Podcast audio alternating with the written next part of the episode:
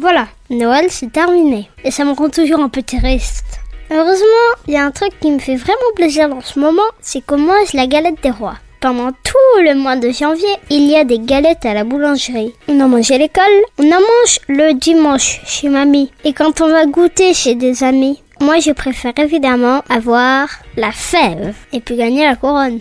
D'où ça vient cette tradition toute rigolote? J'ai demandé à mes parents et voilà ce que j'ai compris. Bah pourquoi? Ah, pourquoi? Pourquoi Pourquoi Pourquoi Pourquoi Et pourquoi qu'il dit pourquoi C'est l'occasion de grandir mon Grandir ma On mange la galette des rois en janvier parce que c'est l'épiphanie. L'épiphanie, c'est le premier dimanche après le 1er janvier. Et L'épiphanie, c'est une fête chrétienne. La chrétienté, c'est une religion. Et c'est le jour où les rois mages, Balthazar, Melchior et Gaspard, ont apporté des cadeaux à Jésus. Comme les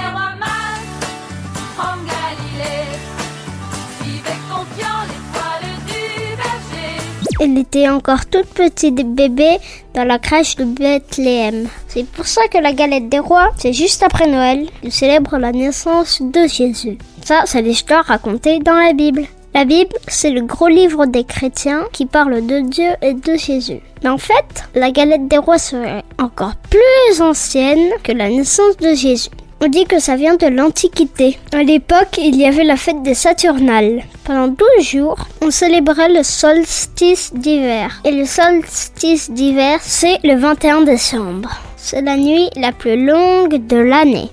Oh, il va faire nuit dans quelques minutes. Et après le 21 décembre, le jour rallonge petit à petit. Au moment des Saturnales, les Romains avaient un drôle de jeu.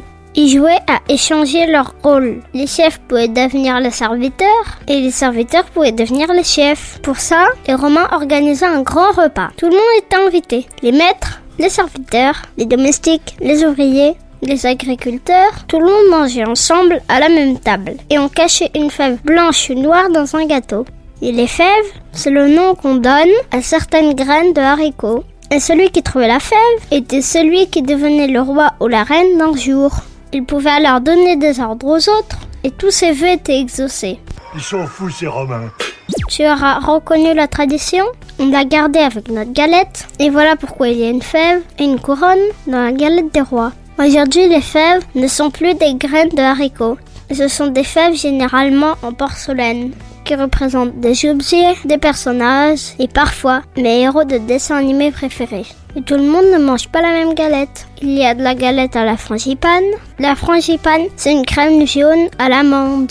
Pour ceux qui n'aiment pas la frangipane, il y a les galettes à la compote de pommes ou au chocolat. Comme dit souvent Jean-Pierre aux enfants, dans la vie, il faut toujours goûter ce qu'on ne connaît pas. Sinon, on finit babette Et dans le sud de la France, on mange le gâteau des rois. C'est une espèce de brioche avec des fruits confits dedans. Et pour la distribution des parts, pour ne pas tricher, on fait tous pareil. Demande aux plus jeunes de se cacher sous la table et de choisir à qui on sert la part découpée. Comme je le disais, ça évite de tricher et de choisir la part avec la fève. Et cette habitude, elle vient aussi de l'Antiquité. Voilà, je crois que je t'ai tout dit. C'est bon, t'as tout compris? C'était un podcast Genside.